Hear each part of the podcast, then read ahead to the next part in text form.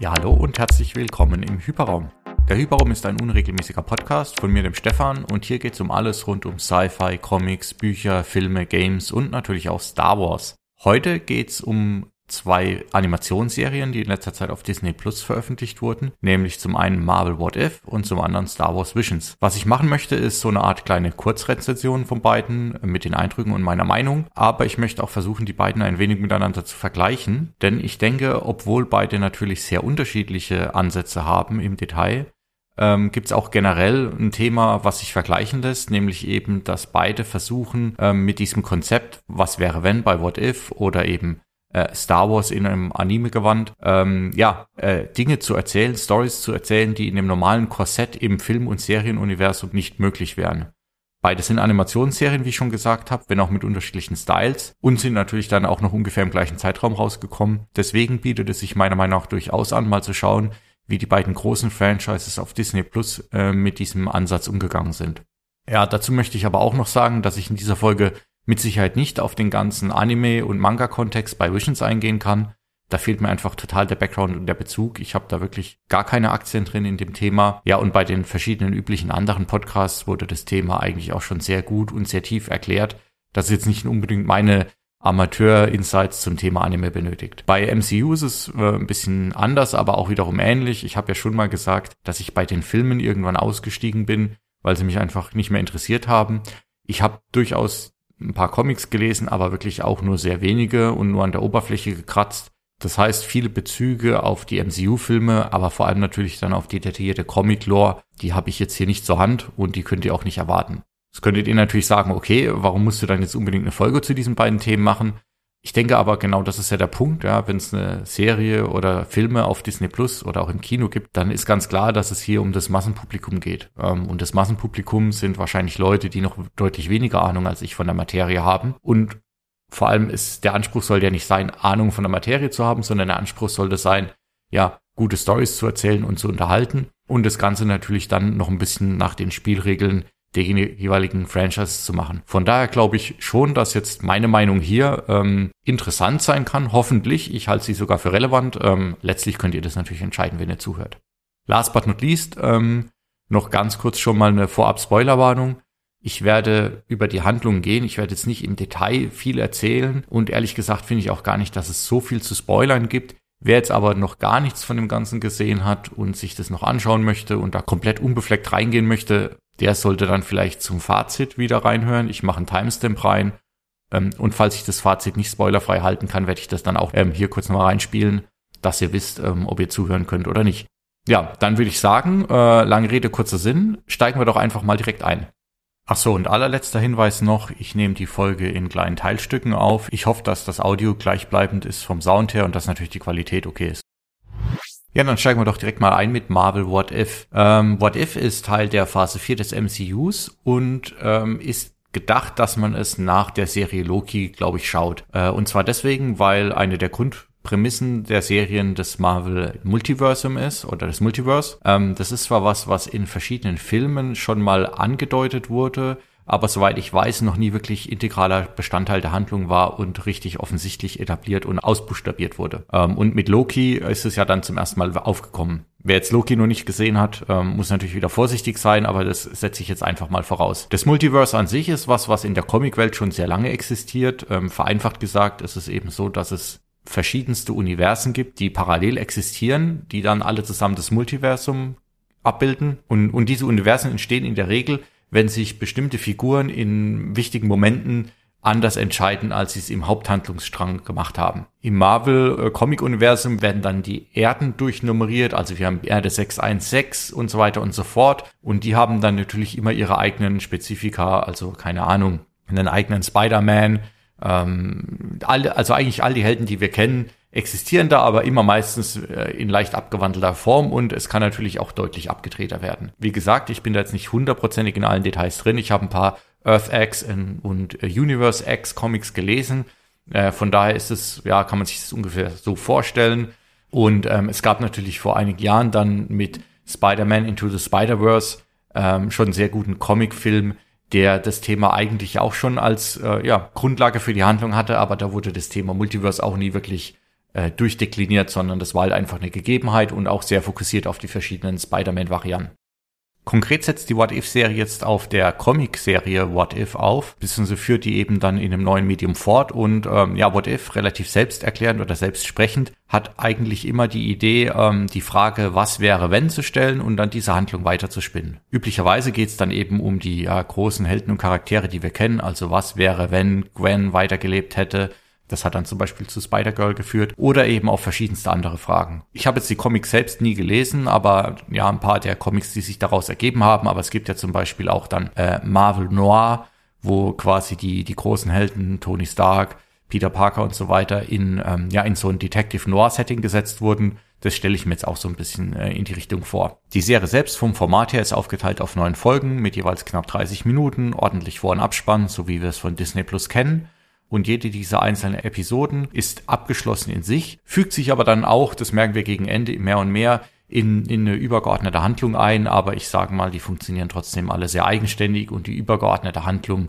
ja gut, äh, da kommen wir dann später vielleicht nochmal kurz zu. In, in jeder dieser einzelnen Episoden folgen wir dann eben auch hauptsächlich einem Held oder einer Heldin, entweder mit einer Entscheidung, die in dem Moment getroffen wird und dann dazu führt, dass sich die Handlung anders entwickelt, als wir es kennen, oder äh, die Grundprämisse ist schon gesetzt und wir werden quasi reingeworfen in eine andere Welt mit einem komplett anderen Setting, aber eben ja mit mit Charakteren, die wir schon kennen. Ähm, wir werden durchgeführt.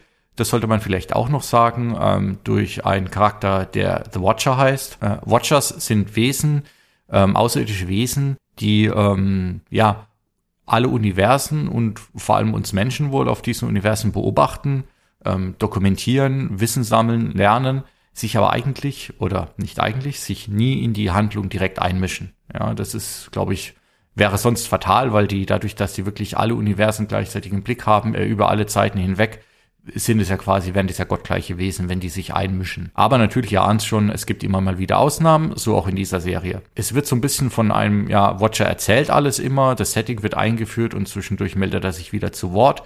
Ich vermute, dass es sich hier um Uatu handelt. Ähm, das ist der eine Watcher, den man aus den Comics kennt und da auch immer als The Watcher betitelt wird. Auch den habe ich, glaube ich, in einem von diesen Earth oder Universe Comics äh, schon mal kennengelernt dann. Ansonsten gibt's da aber auch wieder, ja, eigene Comics und eigene Schwerpunkte zu, die ich jetzt nicht genau kenne. Ein anderer wichtiger Aspekt, ähm, dadurch, dass es eine Animationsserie ist, natürlich, ähm, vor allem wenn wir dann später vielleicht den Vergleich zu Visions ziehen oder ich ziehen und ihr hört zu, ist natürlich der ganze Style, also quasi wie wird gezeichnet, wie sind die Animationen umgesetzt. Meine Meinung dazu sage ich später, aber einfach um kurz mal einfach den Kontext herzustellen. Also kann, verantwortlich für das Ganze sind ähm, Ryan Minerding, denke ich mal, spricht man ihn aus, und Paul Lassan. Ähm, der eine, der erstere ist der Head of Visual Development und der zweite ist Production Designer. Ähm, Ryan ist schon länger im MCU involviert. Ähm, bei Iron Man und vielen weiteren Filmen war er schon ähm, für das Visual Development mitverantwortlich. Das heißt, er ist quasi Veteran. Paul Lassan, ähm, soweit ich weiß, äh, ist im MCU selbst dann eher äh, erst kurz dabei, war aber zum Beispiel bei Into the Spider-Verse schon mit im Boot. Das heißt, ähm, ja, beide kennen sich mit der Welt aus und beide haben da auch schon ihren Beitrag zu geleistet, wie sie aussieht in ja, Filmen. Jetzt haben sie natürlich für die Serie hier so ein bisschen die Challenge gehabt, dass äh, wir ja die meisten Charaktere schon mit bestimmten Schauspielern oder SchauspielerInnen in Verbindung bringen ähm, und äh, sich da jetzt natürlich ein entsprechendes Bild in unseren Köpfen festgesetzt hat. Aber nicht alle dieser SchauspielerInnen standen jetzt auch wieder als SynchronsprecherInnen äh, zur Verfügung für die Serie. Das heißt, sie mussten eine Mischung finden aus Charakteren, die wir kennen und die ähnlich aussehen sollten wie im Film, aber halt ohne in dieses Uncanny Valley zu fallen, ähm, das ja leicht passieren kann, wenn man quasi versucht, äh, DarstellerInnen nachzuzeichnen. Und auf der anderen Seite Charaktere, die wir eigentlich schon kennen, die jetzt aber anders aussehen, weil sie von jemand anders gesprochen werden. Ja, da haben sie sich jetzt, glaube ich, eher für so einen, ich sage jetzt mal eher klassischen Comic-Look entschieden, also klassisch moderner Comic-Look, ähm, klare Linien, eher so, also wenn man das mit den alten Marvel-Comics vergleicht, schon leicht 3D, aber ähm, immer noch so, dass es quasi sich wie ein, wie ein Comic-Strip anfühlt. Ähm, und äh, haben das auch begründet eben genau damit, ähm, dass sie, dass sie quasi das MCU-Feeling auf der einen Seite wieder replizieren wollten, aber auf der anderen Seite nicht einfach eins zu eins kopieren wollten, sondern sie wollten an unsere Erinnerungen anknüpfen oder an unser Gelerntes anknüpfen und darauf basierend was Neues erstellen. In den frühen Konzepten ähm, habe ich in einem Interview gelesen, waren sie ein bisschen noch impressionistischer und waren sehr in diesem 20er Jahre Zeichenstil, was eigentlich ganz cool gewesen wäre. Aber ja, sie haben sich dann doch ein bisschen mehr davon wieder losgelöst und ich glaube, sie haben es jetzt genannt Graphic Impressionism, was auch immer das sein soll. Ja, für mich als Laie, das ist so eine Mischung aus dem klassischen Marvel-Comic-Stil, den wir aus den letzten Comicbüchern kennen. Man erkennt aber auch wirklich, wenn man die Filme und die Serien kennt, ähm, ja, die, die, die, die Bildsprache der Filme und die, der, der, der Handlungsorte auch durchaus wieder wieder. Ja, also in dem Sinne haben sie eigentlich ihre Aufgabe gelöst. Man findet sich sofort wieder, aber man hat auf jeden Fall auch wieder ein bisschen was Neues fürs Auge. Tatsächlich ist es so, dass eigentlich eher nur ein Bruchteil der ähm, SynchronsprecherInnen nicht die sind, die wir schon aus dem MCU kennen. Ähm, allerdings natürlich bei einer sehr bekannten Rolle, nämlich Spider-Man und dann bei ein paar anderen Rollen, die für mich persönlich jetzt nicht ganz so entscheidend sind, wie zum Beispiel Black Widow. Ähm, das heißt, ähm, ja, die, die meisten sind doch tatsächlich wirklich von denen gesprochen, die wir auch aus dem MCU heraus kennen. Da muss ich mich vielleicht nochmal ganz klein wenig korrigieren im Vergleich zu dem, was ich vor ein paar Minuten so erzählt habe. Aber unterm Strich äh, ist es trotzdem natürlich so, dass die Motivation eben war, dass wir die Leute wiedererkennen, aber sie nicht unbedingt mit den Filmbildern vergleichen und dass wir eben ein paar Leute haben, die wir äh, mit den Stimmen nicht kennen, beziehungsweise die wir mit anderen Stimmen kennen und dass das natürlich ein Thema ist, was man lösen musste irgendwie. Ja, im Folgenden würde ich vielleicht einmal ganz kurz durch die neuen Folgen durchspringen und immer schon mal so ganz leicht irgendwie anklingen lassen, ähm, was mir gefallen hat, was mir nicht gefallen hat, ähm, bevor ich dann zu einem kleinen Zwischenfazit zu What If komme und äh, dann weiter mit Visions mache und dann am Schluss, wie gesagt, nochmal beide miteinander vergleiche. Ich merke schon, dass bis jetzt der Teil deutlich länger gedauert hat, als ich gedacht habe, aber ich hoffe, ähm, ja, ihr bleibt hier bei der Stange und hört mir weiter zu. Ja, dann starten wir mal direkt mit Folge 1. What if Captain Carter were the first Avenger? Die Handlung ist folgendermaßen, dass ähm, anstatt Steve Rogers auf einmal Agent Peggy Carter das äh, Superhelden-Serum oder das Super Soldier-Serum erhält und zwar nicht absichtlich, sondern weil es zu einem Zwischenfall im Labor kommt. Ähm, das ganze Serum droht verloren zu gehen und sie springt kurz entschlossen und kurzerhand in den Apparatus, ähm, bekommt das Serum verabreicht und wird dann zum weiblichen Super Soldier. Das ist deswegen dann ganz interessant, weil ähm, wir dürfen nicht vergessen, wir sind hier in den 40er Jahren, Zweiter Weltkrieg ähm, und die Anführer oder der Anführer des Militärs ist alles andere als begeistert davon, dass auf einmal eine Frau der Super Soldier ist und kein Mann. Sie wird am Anfang gar nicht richtig ernst genommen. Sie muss sich quasi erst noch beweisen durch ihre Kampfaktion. Und ja, dann geht's weiter gegen Hydra, gegen Red Skull ähm, alles in allem von, von der Action her eine ganz gute Folge eigentlich. Ähm, ich finde, ja, die Actionsequenzen sind cool umgesetzt. Ähm, Hydra finde ich eigentlich immer ganz cool. Captain America an sich ist nicht so mein Lieblingsthema, finde ich immer so ein bisschen, ja, langweilig und auch mit diesem Patriotismus vielleicht auch ein bisschen schwierig. Von daher finde ich es ganz gut, dass es jetzt eine Frau ist und äh, dadurch, dass sie auch Englisch ist, ist es quasi, ich weiß nicht, ob es wirklich Captain Britain ist. Sie wird immer als Captain Carter bezeichnet. Finde ich ganz interessant. Die Dialoge sind ganz cool. Eigentlich eine ganz nette Folge, jetzt aber auch nicht wirklich ähm, umwerfend. Ein Gedanke, den ich dann noch hatte beim Schauen ist, wir hatten ja in Falcon and the Winter Soldier eigentlich nochmal ähm, deutlich äh, progressiveres gesehen, nämlich dass auch ein Schwarzer die Rolle annehmen kann. Und das wäre natürlich eigentlich gerade in den 40er Jahren eigentlich nochmal ein interessanteres What-If gewesen im Vergleich zu der Frau. Aber ich kann auch verstehen, dass man jetzt in so einer Episode von so einer kurzen Serie dieses Fass jetzt nicht aufmachen will, weil man das vielleicht gar nicht ähm, entsprechend bearbeiten oder in den Kontext stellen kann. Das war nur sowas, was mir durch den Kopf gegangen ist. Ja, dann kommen wir schon zu Folge 2. What if T'Challa became a Star-Lord? By the way, ich weiß nicht, ob ich T'Challa richtig ausspreche. Und hier ist Titel eigentlich auch schon die komplette Inhaltsangabe. Ähm, anstatt Peter Quill wird eben T'Challa entführt von den Außerirdischen. Er wird so äh, Teil der Guardians of the Galaxy, die zu dem Zeitpunkt, glaube ich, noch nicht die Guardians of the Galaxy sind, sondern einfach nur ähm, Zusammenschluss von Banditen, die Weltraumabenteuer erleben. Im Verlauf der Folge kommt es zu einigen ganz coolen Reveals, sage ich mal, innerhalb dieses What-If-Gedanken natürlich, ähm, die ich jetzt hier nicht ähm, ja, sagen möchte, falls doch noch jemand die Serie nicht geschaut hat und schauen möchte.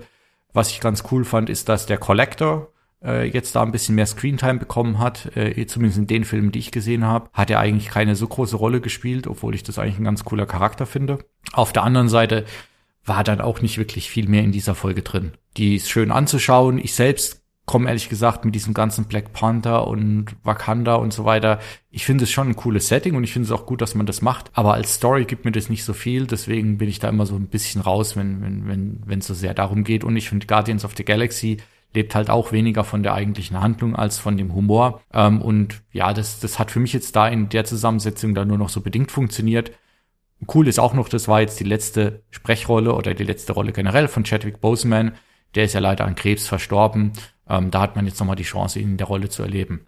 Hier vielleicht auch nochmal kurzer Einschub zu dem Thema, weil ich glaube, das könnte jetzt ein bisschen missverstanden werden. Also nochmal, um das explizit zu sagen, ich finde es natürlich genau richtig und wichtig, dass es ähm, mit Black Panther ähm, jetzt einen Film oder auch einen Teil des Universums gibt, in dem alles ein bisschen diverser aufgestellt wird, in dem natürlich People of Color eine große Rolle spielen und ich finde, es war genau der richtige Schritt. Ähm, und ich finde es natürlich schade, dass es dann immer die Kritik gibt, ah, das ist alles zu woke und das ist alles Forced Diversity etc. Also damit will ich mich in keinster Weise gemein machen. Was ich sagen wollte, ist, dass für mich der Film mit Sicherheit gut ist, aber es ist halt eher ein klassischer Action-Sci-Fi-Film, ähm, der auch ja an sich gut anzuschauen ist. Für mich ist es halt immer, und vielleicht bin ich da einfach zu engständig, ähm, wenn es um Superhelden, Superheldinnen geht, dann habe ich eigentlich ganz gerne dieses klassische überdrehte Comic-Setting. Das ist halt eben bei, äh, bei Black Panther und was dann um Wakanda herumgebaut wird, eben nicht der Fall. Ähm, trotzdem hat es, wie ich schon gesagt habe, seine Berechtigung und ist für sich alleine mit Sicherheit auch sehr gut. Nur halt, ja, nicht hundertprozentig mein Ding einfach. Dann ähm, Folge drei. What if the world lost its mightiest heroes? Startet gleich mal mit einem Bang, nämlich, ähm, ich glaube, innerhalb von einer Minute wird Tony Stark ermordet. Wir wissen nicht warum, wir wissen nicht, was der Hintergrund ist und ja, so geht's weiter. Thor wird, äh, Thor wird umgebracht, Hulk äh, stirbt, ähm, wir haben einen Auftritt von Loki und ja, die Folge lebt für mich eigentlich vor allem davon, dass wirklich ähm, was gemacht wird, was halt in den Filmen so nicht möglich ist. Zumindest nicht ohne großes Primborium und große End- und Bossfights, dass einfach mal direkt äh, große Helden sterben. Das fand ich ganz cool. Den Rest der Handlung, auch da wieder, fand ich jetzt nicht ganz so interessant. Ich fand die Sequenz, wie Hulk äh, Panzer durch die Gegend wirft, fand ich ganz cool gemacht. Ähm, hat mich auch ein bisschen an den allerersten Hulk-Film erinnert. Ähm, noch bevor es MCU wieder losging. Ähm, ja, ansonsten Auftritt Loki ist immer gut. Ähm, auch ein Kampf Hulk gegen Loki äh, macht Spaß zuzuschauen. Davon lebt jetzt die Folge für mich eigentlich. Dann haben wir mit Folge 4 schon wieder ein kleineres Highlight, nämlich What if Doctor Strange lost his What if Doctor Strange lost his heart instead of his hands? Ähm, heute habe ich es wirklich mit den Titeln. Ähm, ja, äh, Doctor Strange wird auch tatsächlich gesprochen von Benedict Cumberbatch. Ähm, das ist für mich eine ziemlich coole Folge. Sie ist cool gezeichnet. Die Idee ist so ein bisschen Final Destination mäßig. Ähm, im, im Film äh, verliert er ja quasi die Fähigkeit, äh, ein Top-Arzt ähm, zu sein, weil seine Hände nach einem Unfall zittrig werden.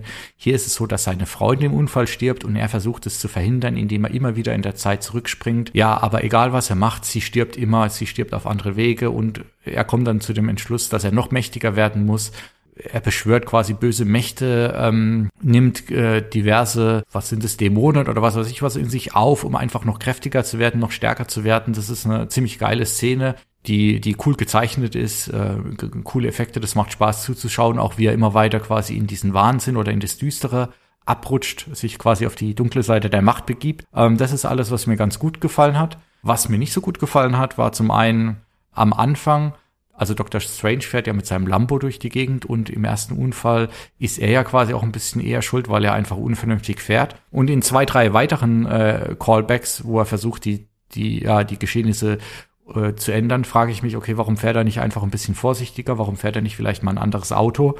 Äh, sie kriegen die Kurve dann aber, weil sie einfach dann auch außerhalb dieses Unfallsettings stirbt. Ganz cool finde ich später eine Szene, wo er dann aber aus dem Lambo heraus ihren Geist beschwört. Das ist einfach optisch wieder geil gemacht. Ich bin halt auch ein Fan von Lamborghini, sollte man dazu sagen. Der Watcher bekommt hier zum ersten Mal jetzt auch ein bisschen aktivere Rolle oder eine sehr aktive Rolle. Da weiß ich ehrlich gesagt nicht, was ich davon halten soll. Ja, insgesamt ähm, für mich eine ganz runde Folge und ich glaube, da kann man auch, wenn man sich weiter mit dem MCU oder weiter mit Doctor Strange auskennt, deutlich mehr rauslesen, als ich es gemacht habe. Ähm, Stichwort Mephisto zum Beispiel. Die nächste Folge hat den kurzen Titel What If Zombies? Und ähm, ja, äh, die Folge passt zu dem Titel. Äh, wir werden mitten in eine Welt reingeschmissen, in der die Zombie-Apokalypse schon passiert ist. Wir sehen vermeintlich Tony Stark, sehen aber direkt auch, dass es ein Zombie ist. Und ja, das gefällt mir eigentlich sehr gut. Ähm, vor allem ähm, relativ schnell taucht Spider-Man auf und der ist einer meiner absoluten Lieblingshelden oder der Lieblingsheld von mir. Ähm, bereichert meiner Meinung nach eigentlich jede Serie, jeden Film, jeden Comic, in dem er auftritt. Hat auch einen coolen Auftritt, in dem er uns in so einem kleinen selbstgemachten Film erstmal erklärt, wie man in einer Zombie-Apokalypse überlebt. Ähm, ansonsten gibt's noch einige weitere Referenzen zu, ja, ich würde mal sagen, Zombie-Tropes. Ähm, es gibt eine unterirdische U-Bahn, die gestartet, äh, U-Bahn sind immer unterirdisch. Es gibt eine U-Bahn, die gestartet werden muss, um quasi ähm, zu fliehen. Das gelingt auch. Wir landen auf einem Army-Gelände. Da treffen wir auf unsere Freunde Vision und Wanda. Ähm, ich möchte auch wieder hier den Twist nicht verraten, aber das fand ich eigentlich wieder sehr geil. Die Folge leidet für mich so ein bisschen unter Logiklöchern, aber auf der anderen Seite bei, ja, bei einem Zombie-Setting sollte man da vielleicht nicht so wählerisch sein. Die Folge hat Spaß gemacht, ähm, gibt jetzt aber fürs große Ganze, glaube ich, auch wieder nicht so viel Neues. Ja, Folge 6, What if Killmonger rescued Tony Stark? Hier lebt die Folge für mich erstmal auch wieder hauptsächlich von Tony Stark, ähm, der einfach eine coole Socke ist und auch wieder cool umgesetzt ist. Die Folge ist ganz interessant. Wir sehen noch ähm, ziemlich coole Mac-Action am Schluss mit, ja, mit Kampfrobotern. Das hat mir ganz gut gefallen. Ähm, ansonsten fand ich sie dann eigentlich von der Handlung äh, und vom Outcome her wieder ein bisschen flach ähm, und wird schon wieder weiter zur nächsten Folge gehen. What if Thor were an only child? Die Folge ist, muss man schon sagen, die ist sehr lustig. Ähm, ja, Thor Einzelkind und ähm, wahrscheinlich, weil ihm so ein bisschen der brüderliche Wettbewerb fehlt oder der Antrieb, irgendwie besser als der Bruder zu sein. Ja, ist er, glaube ich, ein ziemlich verzogenes Arschloch, kann man schon sagen. Er kommt auf die Erde, um einfach Party zu feiern. Ähm, das ist eigentlich ganz cool gemacht mit Mardi Gras Ketten, mit ordentlich Bier. Ähm, also ja, das ist spaßig und ähm, es kommt dann aber tatsächlich auch noch ein bisschen zu relevanterer Handlungen ähm, Uldron und seine Drohnen tauchen auf. Ja, da möchte ich auch gar nicht weiter viel verraten. Ebenso mischt sich jetzt auch der Watcher zum ersten Mal ähm, noch mal ein bisschen aktiver ein und wir merken, wie jetzt hier die ganzen Fäden gegen Ende zusammengebracht werden. Ich fand es eine ganz coole Folge, wobei für mich dieser Gag, äh, Thor benimmt sich daneben und ist so äh, das Partykit, wurde ein bisschen zu lange drauf rumgeritten für mich in der Folge. Dann haben wir What If Ultron One, auch wieder eine relativ selbsterklärende Folge. Hier geht's hauptsächlich um Hawkeye und ähm, Black Widow, glaube ich. Ähm, die kämpfen gegen Ultron und eine ja, Armee von seinen Robotern oder seinen Drohnen. Coole, coole Kampfsequenzen. Hawkeye an sich finde ich eigentlich immer so ein bisschen einen, schwächeren Superhelden, weil er für mich einfach nicht, nicht ja, superheldig genug ist. Aber, aber es muss man schon sagen, auch cool, wenn er da äh, mit Pfeil und Bogen sich durch die Gegend schießt. Ja, äh, coole Folge ich würde auch da wieder gar nicht so viel im Detail verraten wollen. Ähm, hat Spaß gemacht zuzuschauen. Dann kommen wir auch schon zur Folge 9. Das ist die letzte Folge. What if the Watcher broke his oath? Also was wäre, wenn der Watcher seinen Eid quasi abschwört oder bricht? Ich habe ja ganz am Anfang schon gesagt, Watcher sind eigentlich Wesen, die nur beobachten und sich nie einmischen und auch nicht einmischen dürfen. Es gibt Ausnahmen auch in den Comics und in den vorherigen Folgen gab es da auch schon die ersten Ausnahmen. Jetzt ist er aber wirklich mittendrin in der Action. Und eigentlich sehen wir jetzt so ein bisschen die Conclusion äh, dieses kleinen Story Arcs. Wir sehen quasi Doctor Strange, Captain Carter, T'Challa, Thor, Killmonger, die jetzt gemeinsam äh, gegen den Endboss kämpfen müssen. Es ist auf jeden Fall ein cooler Kampf. Ähm, und was ich da ganz cool fand, ist, dass jetzt einige Sachen aus den vorherigen Folgen noch mal ein bisschen zusammengefüllt wurden, äh, zusammengefügt wurden und dadurch noch mal mehr Sinn machen äh, in der Rückschau. Ja, genau. Und damit wird das Ganze dann auch beschlossen und gefühlt auch so ein bisschen die Einleitung in die nächsten MCU-Filme gemacht. Ähm, gefühlt wiederum, ich, wie gesagt, ich bin da jetzt nicht ganz der große Experte.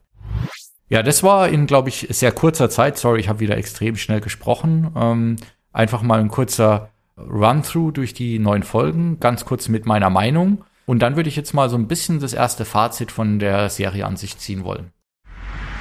Insgesamt lässt die Serie mich mit gemischten Gefühlen zurück. Ich finde erstmal den Ansatz ganz cool mit diesem What If. Ähm, ich finde aber dann unterm Strich wieder das MCU-übliche Problem, man hat sich dann eigentlich wieder nicht genug getraut. Ich habe mir einfach mal so ein bisschen die Handlungen durchgelesen, die in den What If Comics schon aufgetaucht sind und auch einfach nur das, was man äh, aus den Reihen, die ich gelesen habe. Ich habe ja vorhin schon gesagt, Earth X, Universe X, ähm, Marvel Noir, dann auch Spin-offs wie Spider-Gwen und so weiter. Also meiner Meinung nach wird in der Comicwelt einfach schon so viel Abgedrehtes vorgelegt, dass für mich jetzt das ähm, mit, dem, mit den Vorzeichen, ja, wir denken uns jetzt mal wilde Szenarien aus, war mir das eigentlich jetzt alles schon viel zu bieder und viel zu normal. Abgesehen vielleicht von der Zombie- und Party-Tor-Thematik, äh, ja, war das für mich jetzt, ich habe mir eigentlich ehrlich gesagt wesentlich abgedrehtere Szenarien erhofft. Ähm, und für mich war das jetzt einfach nur wieder so ein Aufguss äh, von den MCU-Themen. Das andere, und ich kann natürlich verstehen, warum das gemacht werden muss. Ähm, ich denke, ich denke, das hat auch viel einfach mit Lizenzthemen zu tun. Aber für mich ist halt einfach, es wäre halt schön gewesen, wenn man auch einfach jetzt mal wieder neue Helden jenseits der MCU Avengers sieht ich finde immer noch, die Hälfte von den Avengers ist für mich einfach nicht wirklich interessant. Und gerade im Comic-Format hätte ich mir jetzt gewünscht, dass man entweder nochmal irgendwelche Unbekannteren ausgräbt und die einbaut und damit was Verrücktes macht, oder halt wirklich nochmal an die Großen rangeht und da sich was einfallen lässt. Weil ähm, ich denke, wenn ich jetzt einfach gucke, was es an Comic-Verfilmungen von Batman gibt, jeder mittelmäßige Batman-Comic-Film hat schon eigentlich eine interessantere Ausgangslage als die meisten von den What-Ifs. Da finde ich das einfach unterm Strich ein bisschen eine vertane Chance. Das nächste ist der Zeichenstil. Ich habe es ja am Anfang schon mal versucht zu erklären, wie der zustande gekommen ist und was gemacht wurde. Mir persönlich gefällt der trotzdem nicht so gut. Ähm, ich finde, es ist immer noch weird, ähm, dass man manchmal Charaktere sieht, von denen man die SchauspielerInnen kennt, ähm, die dann aber nicht genau so aussehen. Und dann gibt's wieder andere, die sehen komplett anders aus. Oft gefällt mir auch der Zeichenstil nicht in den dynamischen Szenen, ähm, Kampfszenen. Wenn Action da ist, ist es eigentlich immer ganz gut gemacht. Und ich finde, da werden auch die Möglichkeiten, die man in einem Comic hat, genutzt, dass man einfach mehr machen kann als in Realverfilmungen, selbst mit CGI und Special Effects. Manchmal ist es für mich aber einfach auch noch zu flach und dann ja auch zu langweilig ja, bin ich auch nicht so hundertprozentig überzeugt. Und jetzt, last but not least, ähm, kommen wir nochmal zum Thema Synchro. Ich habe das Ganze auf Englisch geschaut und da sind ja wirklich sehr viele von den bekannten Schauspielern und Schauspielerinnen mit dabei. Ich finde aber, vielleicht bilde ich mir es nur ein, man merkt, dass es eben Schauspieler sind und keine Synchronsprecher. Und ähm, deswegen wirkt es oft auch da wieder sehr flach, mit wenig Dynamik. Jeder trägt seine Sätze vor, ähm, aber es ist immer so, ja, äh, also es kommt mir immer so ein bisschen sehr emotionsfrei vor oder ja, einfach nicht so, also eine gute Synchro fühlt sich einfach emotionaler an als das, was da zum Teil vorgetragen wird, finde ich. Kann ich mir auch nur einbilden, aber das, ja, das kam mir auch so vor.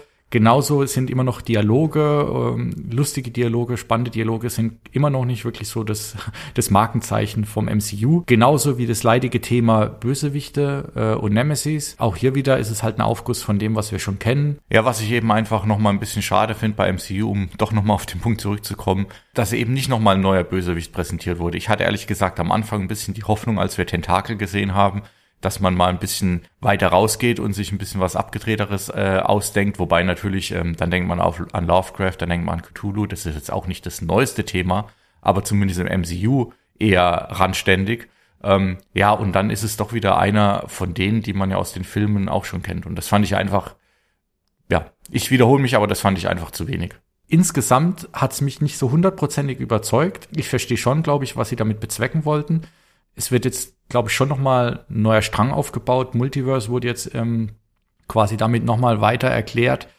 Aber die Frage ist, was passiert jetzt damit? Ja, also ähm, die verschiedenen Avenger-Varianten, die jetzt hier vorgestellt wurden, werden wir die nochmal sehen? War es das jetzt? Aber ich finde, es bleibt alles jetzt ein bisschen zu sehr im Unklaren. Was, was will man jetzt damit? Zumal jetzt auch nichts wirklich tatsächlich im Anschluss wieder angekündigt wurde daran. Also unterm Strich, ich finde, man kann sich's anschauen. Ähm, ist für mich aber jetzt ähm, von den Marvel-Serien eine der schwächeren und im Vergleich zu Visions, um da schon mal vorzuspoilern, auf jeden Fall auch das Schwächere von den beiden. Ja, dann machen wir jetzt den Sprung zu Star Wars Visions. Ähm, hier wird meine Einleitung und mein Kontext äh, deutlich dünner ausfallen als bei Marvel What If. Hier bin ich einfach noch weiter weg, weil es dieses Spezialthema Anime ist. Aber erstmal, worum geht's eigentlich? Also, bei Star Wars Visions hat Disney sich zum Konzept gemacht, dass sie Star Wars Geschichten, also einfach nur Geschichten aus der Welt oder aus dem Thema sogar von Star Wars, ähm, aus der Sichtweise der bekanntesten und besten Anime-Studios aus Japan zeigen wollen. Dabei haben sie ihnen dann wohl komplette freie Hand gelassen und haben gesagt, macht einfach, was ihr wollt, solange es Star Wars ist. Und das ist ja erstmal schon mal ein ganz guter Move von Disney, weil ich glaube, den Satz, macht mal, was ihr wollt, hört man von den Verantwortlichen dort nicht ganz so oft. Insgesamt sind dann sieben Studios dabei, von denen zwei zwei Filme beisteuern und der Rest jeweils einen. Anders als Marvel What If gibt's hier zwar auch einzelne abgeschlossene Episoden und hier sind sie wirklich komplett abgeschlossen. Es gibt eigentlich kein verbindendes Thema oder keine übergreifende Handlung, außer das Motiv Star Wars. Sie sind aber im Einzelnen nochmal deutlich kürzer und wurden als Gesamtpaket auf einmal released, sodass man die sich gemütlich an einem Abend oder an zwei Abenden, je nachdem wie viel Ausdauer man hatte, in knapp zwei Stunden durchgucken konnte. Während ich jetzt ja bei Marvel am Anfang noch ein bisschen was zu den Verantwortlichen äh, Creative Directoren oder Head of Visuals oder sowas, wie das da hieß, gesagt habe. Und zu dem Zeichenstil äh, bzw. dem Animationsstil ist es jetzt hier natürlich deutlich schwieriger. Jede Episode hat eigentlich einen komplett anderen Stil. Wie gesagt, ich glaube, da müsstet ihr auf jeden Fall noch mal in die anderen Podcasts reinhören, ein bisschen reinlesen, denn diese Stile haben auch ihre bestimmten Bezeichnungen, Charakteristika etc. Da kenne ich mich überhaupt nicht aus. Ähm, ich habe auch in meiner Jugend wirklich ehrlich gesagt nie so richtig Anime geguckt. Das ist alles ähm, an mir vorbeigegangen. Ich habe dann zwar später mal, äh, glaube ich, Dragon Balls Comics gelesen eine Zeit lang und habe ja auch in der Cyberpunk-Folge gesagt, dass ich großer Fan äh, von zum Beispiel Ghost in the Shell bin oder auch Akira. Ähm, aber ja, das ist natürlich, äh, das, das ist, glaube ich, so, wie man sagt, man mag der Pate, deswegen ist man noch lange kein Hollywood-Experte. Also, ähm, auch hier würde ich jetzt einfach wieder ein bisschen durch die einzelnen Folgen durchgehen, während ich da die Handlung kurz anreise, hauptsächlich um mich selbst zu erinnern, weniger um eine Inhaltsangabe zu machen, würde ich so dazu sagen, was mir ganz gut gefallen hat, was mir vielleicht aufgefallen ist und dann am Schluss auch wieder ein Fazit machen. Und dann kommen wir endlich zum großen Vergleich What If versus Visions. Fangen wir an bei Folge 1. Ähm, Folge 1 heißt The Duel und ist eigentlich ein sehr guter Auftakt, äh, hat einen coolen Zeichenstil, den ich würde sagen, ähm, man gewählt hat, oder die Episode hat man gewählt, weil, glaube ich, dieser Zeichenstil auch gut verträglich ist für Leute, die mit dem Thema Anime und Manga eigentlich gar nichts zu tun haben. Bei anderen ist es ja alles ein bisschen abstrakter und ein bisschen überdrehter. Das ist einfach, sage ich mal, Anführungszeichen ein cooler Zeichenstil. Was ich auch gut finde, ist, dass es äh, gerade zum Einstieg ähm, hier äh, einfach viele Referenzen und Gimmicks gibt, in denen Charaktere ähm, oder Völker versteckt sind. Ähm, das macht einfach Spaß zuzuschauen und auch für jemanden wie mich, der jetzt nicht jedes Buch, jeden Comic und alles gelesen hat, gibt es genug zu entdecken, so dass man sagt, hey cool, äh, habe ich was gesehen, ich bin doch wirklich ein Pro. Ähm, Gerade so natürlich R2D2 im äh, Strohhut äh, ist auf jeden Fall ein Highlight der Folge. Aber äh, obwohl die da zum Teil doch dann leicht albern herkommt, ist die Story wirklich cool, spannend, hat einen geilen Twist am Schluss. Ähm, also hat mir sehr gut gefallen als Einstieg in die Folge, äh, in die Serie.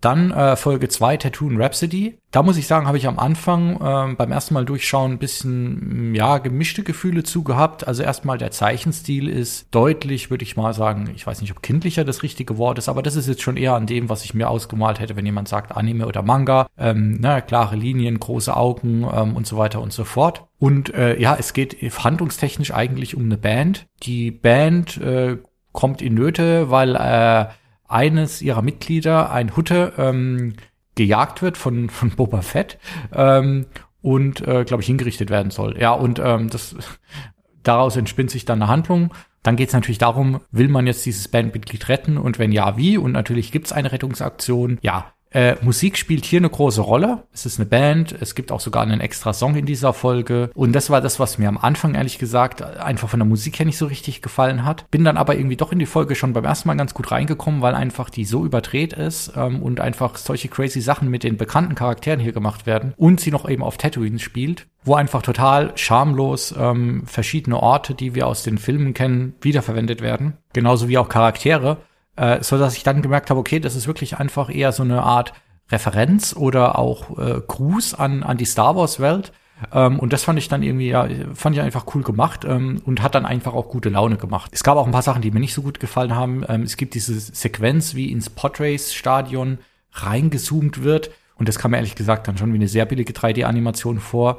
Musik, habe ich schon gesagt, hat mir nicht so gefallen. Und während mir eigentlich alle Charaktere, die gezeichnet wurden, dann doch irgendwie gefallen haben, der einzige Jabba the Hutt fand ich irgendwie die Zeichnung schwach. Ähm, der sah irgendwie unfertig aus oder hatte für mich nicht die gleiche Qualität wie den Rest. Ansonsten, ja, klares Highlight ist, äh, würde ich sagen, Boba Fett, wie er äh, kopfnickend mit dem Getränk dasteht. Und ansonsten ist es eine gute Laune-Folge und mit ein bisschen Rückschau, ähm, glaube ich, sogar eine der stärkeren. Folge drei, äh, The Twins. Hier ähm, geht es um ein, äh, Achtung, Zwillingspärchen. Der Name hätte es nicht verraten. Ähm, und die sind auf der dunklen Seite der Macht. Es fängt an mit einer geilen Sequenz, in der wir quasi einen Zwillingssternzerstörer, ich glaube Gemini-Klasse heißt das jetzt, sehen. Ähm, und das setzt schon das, äh, das Thema für die Folge. Alles ist wirklich total over the top. Wir haben am Anfang dann, glaube ich, so eine 10 Sekunden oder 15 Sekunden Sequenz, in der quasi die Backstory der beiden kurz erklärt wird in Animationen. Finde ich irgendwie ganz cool, das einfach so runterzureißen. Da hätte man schon einen ganz eigenen Film oder eine eigene Serie draus machen können. Ja, und dann kämpfen sie, weil natürlich der eine sich von der dunklen Seite loslöst, während die Schwester äh, davon überzeugt ist. Ähm, und auch der Kampf, den die beiden dann miteinander haben, ist so abgedreht, dass es einfach wirklich mega Spaß macht zuzuschauen. Ich sage ganz ehrlich, der Zeichenstil ist nicht unbedingt meins über weite Strecken, aber dann, wenn es in den Raum geht und wenn auch ein bisschen mit 3D gearbeitet wird, fand ich, gab es richtig geile Sequenzen. Es gibt so eine, wo alles ganz leicht kurz zittert und irgendwie im Raum sich die Gegenstände verteilen, fand ich mega gut. Das Einzige, was ich äh, bisschen schwach fand, war, dass am Schluss so ähm, gibt so einen Monolog mit der Moral von der Geschichte. Fand ich ein bisschen arg mit dem Holzhammer. Das hätte meiner Meinung nach nicht gebraucht. Ansonsten war das für mich eine gelungene Folge. Folge 4, The Village Bride, war die, bei der ich mir am schwersten getan habe, reinzukommen. Ich muss sagen, zu dem Zeitpunkt war ich auch schon leicht müde. Ich habe das wirklich sehr spät angefangen zu schauen und meine Konzentration hat ein bisschen nachgelassen und am Anfang war ich total verwirrt. Äh, was ist das für ein komischer Helm, den der eine dann aufhat? Wo laufen die da rum? Schauen die dann, ähm, also wir folgen dann quasi einem, einem Paar, ich, frisch vermählt oder ja, da es eine Bride ist, zu vermählend. Die steigen dann einen Berg auf ähm, und aktivieren dann einen Stein, ähm, woraus sich dann so ein, ich sag mal, so ein, wahrscheinlich so ein Force Field oder sowas aufbaut und sie schauen quasi in die Vergangenheit. Ich bin da ehrlich gesagt beim ersten Mal überhaupt nicht mitgekommen, aber dann irgendwie äh, ist es eine, eine richtig coole Folge. Es gibt natürlich ähm, dann einen Kampf ähm, und hier sehen wir dann eine Jedi, die hat ein mega cooles Samurai-Lichtschwert und äh, am besten finde ich, dass sie High Heels hat, in der sie so eine Art Turbo-Boost oder so aktiviert und sich dann einfach äh, durch einen Gegner mit Lichtschwert durchpflügt. Äh, das fand ich irgendwie sehr gelungen. Genauso fand ich in der Folge die Musik richtig geil. Ja, war eine gute Folge, ähm, aber man muss auf jeden Fall am Ball bleiben. Gerade am Anfang war es für mich echt ein bisschen schwer, auch beim zweiten Mal da allem zu folgen. Dann kommen wir zu Folge 5, The Ninth Jedi. War für mich, glaube ich, fast das Highlight äh, von der Serie. Hat, ich habe es jetzt hier mal so aufgeschrieben als den Heidi und Co. Artstyle. Ist, glaube ich, total falsch, aber das ist so ganz klassisch, wenn ich so dran denken würde, was sind diese westlicheren Mangas oder Animes, die man kennt, dann werden die so gezeichnet, ähm, wie The Ninth Jedi, würde ich sagen. Das Setting ist irgendwie auch total cool. Wir, wir lernen am Anfang einen Lichtschwertschmied kennen, der selbst gar kein Jedi ist, der Lichtschwerter macht. Die Lichtschwerter haben einen Kniff, ähm, die haben nämlich gar keine Farbe. Die Farbe richtet sich dann quasi nach der Machtausrichtung des Nutzers. Das wird im Verlauf der Folge wichtig. Ja, äh, wir haben geile Druiden. Ähm, die Handlung ist echt cool. Es gibt einen geilen Twist, den man beim zweiten Mal schauen zwar natürlich kennt und dann merkt man erst, wie dieser Twist so ein bisschen angekündigt wird und wie es verschiedene Momente gibt, in denen immer wieder äh, Situationen auftauchen, wo man denkt, ah, jetzt, jetzt müssen sie, jetzt müsste sich quasi der Twist gleich zeigen, aber es wird nochmal rausgeschoben. Also das macht selbst beim zweiten Mal schauen noch, noch Spaß, weil man da auf einmal entdeckt, wo überall Foreshadowing betrieben wird. So, da muss ich mich nochmal aus der Zukunft einschalten. Äh, ich habe jetzt beim Schneiden gemerkt, das ist eine Stelle, wo ich mich scheinbar nicht entscheiden konnte, will ich spoilern oder nicht. Aber da ich am Anfang ja eine Spoilerwarnung angekündigt habe. Was ich bei der Folge besonders geil finde, ist die Stelle, wenn sie dann im Tempel sind und ähm, nach und nach die Sith oder Jedi, zu dem, zu dem Zeitpunkt wissen wir es ja noch nicht, immer die Lichtschwerter in der Hand haben. Und wir wissen ja mittlerweile aus den restlichen Folgen in Visions, dass etabliert wurde, rotes Lichtschwert heißt Sith. Ähm, und es gibt eben verschiedene Stellen, an denen die ähm, Sith immer wieder das Lichtschwert in der Hand haben, aber es nicht aktivieren. Und da steigt dann eben nochmal die Spannung auch zusammen mit Kara, weil wir ja wissen, in dem Moment, in dem es rot leuchtet, verstehen alle im Raum, wer Jedi ist und wer Sith. Und man wartet quasi auf diesen Reveal nochmal. Das fand ich eigentlich echt ein cooler Moment. Ja, also und war eine, eine gute Mischung aus brutalen oder heftigen Kämpfen und äh, aber auch wieder Humor. Also hat Spaß gemacht und ähm, könnte ich mir, ich glaube, da bin ich nicht der Einzige, der das sagt, könnte ich mir tatsächlich wirklich mal als eigenständigen Film in voller Länge vorstellen. Folge 6 hat den schönen Namen TOB1 oder Toby und es geht hier um einen kleinen Androiden, der mit seinem Vater oder Ziehvater auf einem einsamen Planeten lebt, den sie versuchen zu terraformen. Und er träumt die ganze Zeit davon, ein Jedi zu sein, malt sich das aus, wie das wäre. Und im Verlauf der Folge kommt es dann tatsächlich, äh, ja, Nochmal zu dramatischen Erlebnissen. Es gibt einen Inquisitor, der auf dem Planeten landet, weil er ein irrtümlich abgesendetes Signal ähm, auffängt und äh, ja, Tobi muss sich dann tatsächlich beweisen, um sich und den Planeten zu verteidigen. Ähm, es ist auch eine traurige Folge in gewisser Weise, äh, weil sein Ziehvater stirbt. Die Folge ist auf jeden Fall, kann man sagen, glaube ich, schön gemacht. Ich muss sagen, dass für mich der Grafikstil überhaupt nichts war. Beim zweiten Mal hat es mir ein bisschen besser gefallen von der Optik her, aber einfach, es ist einfach nicht mein Ding. Ähm, hat aber auf jeden Fall coole Elemente gehabt und die Story an sich war natürlich wirklich auch wieder im, im wahrsten Sinne des Wortes schön. Ähm, trotzdem jetzt nicht meine Favoritenfolge.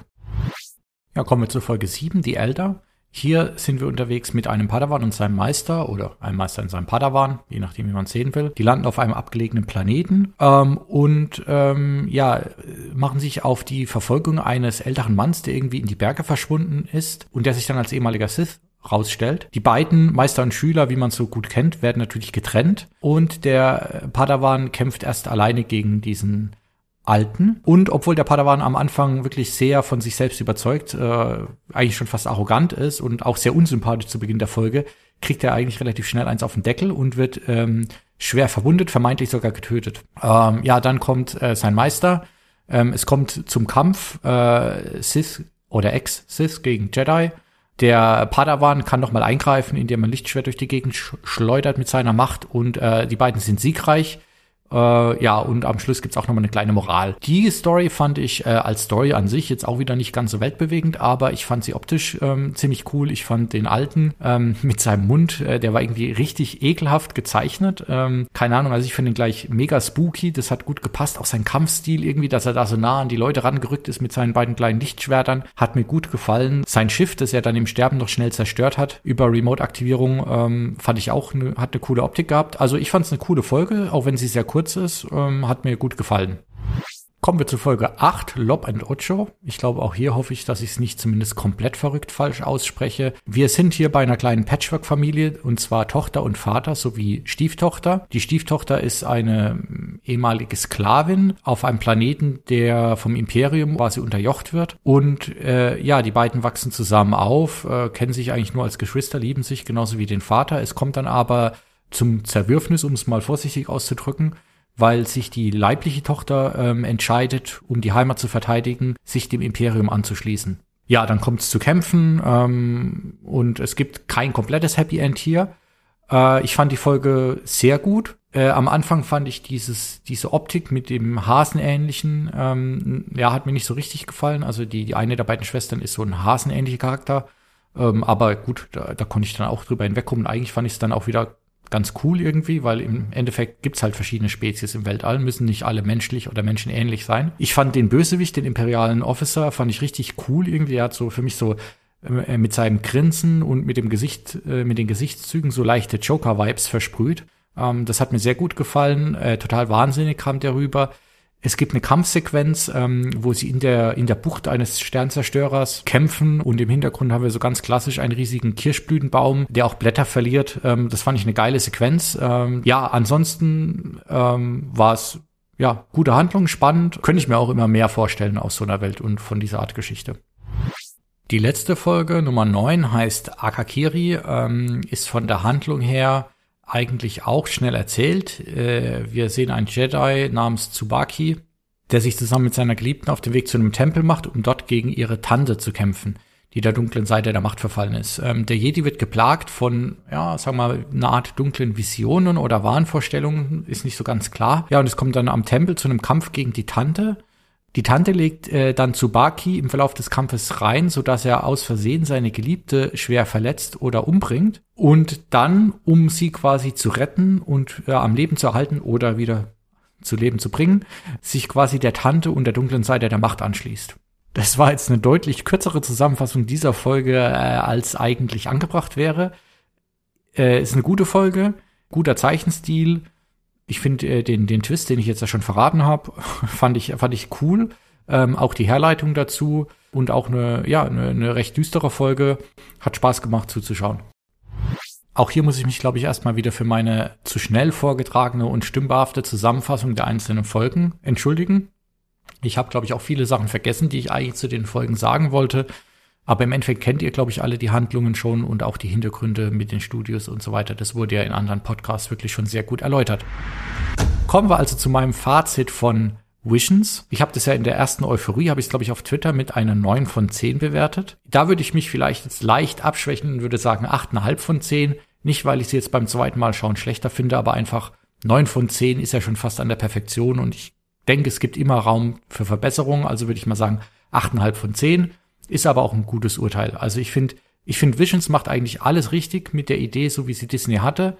Ähm, man merkt, dass die Studios wirklich komplett freie Hand hatten. Hier sind Sachen gemacht worden. Das hätte ich ehrlich gesagt Disney nicht zugetraut, dass sie äh, das so umsetzen würden im Star Wars-Universum. Ich finde auch die komplette Konstellation einfach mutig, weil ich glaube, sowohl Star Wars als auch Anime, ähm, das sind zwei Fandoms, wenn man Anime als Fandom bezeichnen kann überhaupt, die, glaube ich, sehr emotional sind, die auch mit großer Begeisterung dabei sind, die aber vielleicht auch nicht ganz so viel verzeihen, wenn, äh, wenn, wenn, wenn man das Gefühl hat, es geht in die falsche Richtung. Also das war auf jeden Fall auch ein mutiger Schritt, das so zu machen und meiner Meinung nach hat er sich voll ausgezahlt. Ich finde es auch cool, dass jetzt ähm, quasi den asiatischen Einflüssen oder Wurzeln von Star Wars, die ja wirklich sehr groß sind und wir haben davon teilweise auch schon bei Mandalorian was gesehen und in den Rezensionen gehört, dass jetzt quasi auf der einen Seite Star Wars sich vor diesen Einflüssen ein bisschen verneigt und ja, den, den, den asiatischen Studios die Möglichkeit gibt, sich hier zu zeigen.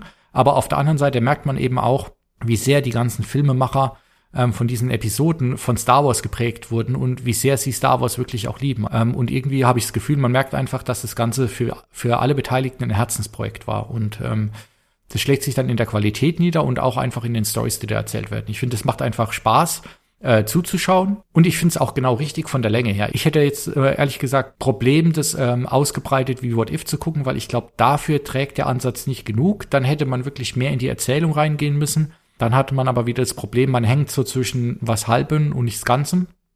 Ähm, von daher finde ich jetzt eigentlich genau richtig, dass man so in diesem Kurzgeschichtenmodus ist, dass man ja Sachen vorstellt, dass man ganz kurze Handlungen erzählt und dass man sehr viel für die ZuschauerInnen wieder offen lässt. Ähm, finde ich genau der richtige Ansatz. Wenn man sich die Making-ofs anschaut, ähm, sagt ja einer der Animatoren oder der Producer, ich weiß gar nicht, was die Rolle wäre, ähm, sagt ja, äh, sinngemäß sowas, je nachdem, wenn es gut ankommt, gibt's ja vielleicht noch eine zweite Season oder einen zweiten Teil von bestimmten Folgen.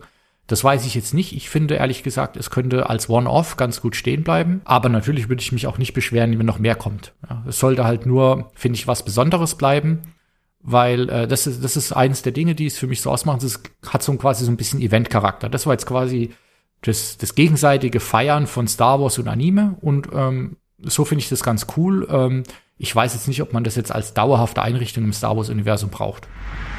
Gut, jetzt habe ich über beides einigermaßen ausführlich geredet. Ich hoffe, ihr konntet mir halbwegs folgen und seid noch am Start. Ähm, ich möchte jetzt einfach dann mal die beiden miteinander vergleichen und so ein bisschen das Fazit ziehen. Was ist denn besser? What If oder Visions oder wo sie liegen die einzelnen Stärken und Schwächen? Ich denke, was besser ist, äh, habt ihr wahrscheinlich schon relativ deutlich rausgehört in den einzelnen Segmenten. Ich finde ähm, What If deutlich schlechter oder schwächer als äh, Visions. Ich finde, Visions hat eigentlich mit der Idee ähm, alles richtig gemacht und die auch richtig umgesetzt. What If bleibt für mich doch deutlich hinter dem zurück, was als Potenzial da gewesen wäre. Ich finde, es zeigt wieder ein bisschen genau das Problem, äh, was beim MCU oder beim Marvel äh, mit, mit Disney besteht, dass man irgendwie nie richtig hundertprozentig mutig wird. Und das finde ich einfach schade, weil es geht eben um Comics und bei Comics muss einfach auch viel erlaubt sein. Aber ich finde, dass man sich im MCU, habe ich jetzt ja schon öfter gesagt, in diesem Formelhaften so ein bisschen festgefahren hat und es nur noch darum geht, irgendwie Blockbuster-Filme nach einem bestimmten Schema zu machen. Ähm, und jetzt mit den Serien einige Sachen ganz gut gemacht wurden. Ähm, vielleicht werde ich da eine andere Folge nochmal zu machen.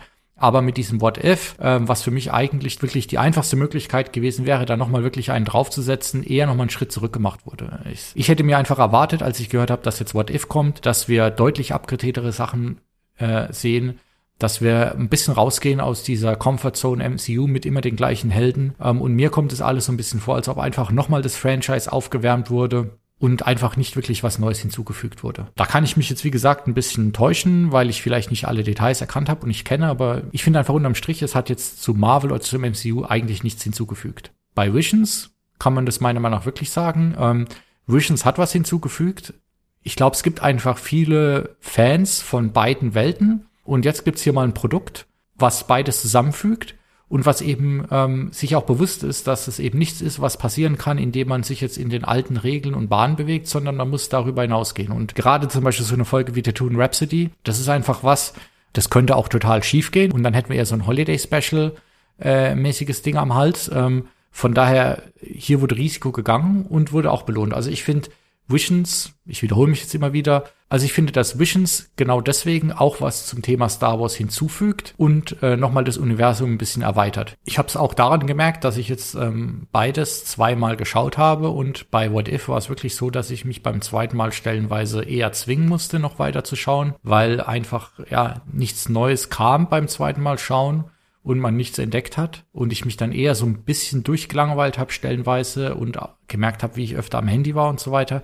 Während ich bei Visions beim ersten Mal zwar am Ende viel zu müde und unkonzentriert war, aber jetzt beim zweiten Mal schauen noch genauso viel Spaß hatte und ich kann mir vorstellen, wenn ich das mit ein bisschen Abstand noch ein drittes Mal schaue, immer noch Spaß dran haben werde. Und ähm, das ist für mich einfach ein gutes Zeichen und ich freue mich. Ich war ja gerade mit dem neueren Star Wars Output jetzt nicht immer so hundertprozentig happy, kann auch ehrlich gesagt mit den meisten von den Animationssachen überhaupt nichts anfangen und freue mich deswegen, dass ich jetzt nochmal was entdecken durfte, was einfach eine neue Facette zu Star Wars hinzufügt. Ja, damit sind wir dann auch schon am Ende dieser Folge. Ich würde mich wie immer freuen, wenn ihr Kommentare oder Feedback habt. Äh, zum einen natürlich zu meiner Meinung hier rund um Visions und What If. Gerne auch inhaltlich Verbesserungen, Kritik, gerne auch mal Lob. Ähm, und ansonsten würde ich sagen, wir hören uns hoffentlich bald in der nächsten Folge. Ihr kennt's, mein, äh, mein Release-Schedule hier ist alles andere als vorhersehbar. Es gibt leider immer viel Arbeit ähm, nebenher zu erledigen. Aber ich bin dran und freue mich aufs nächste Mal. Ciao.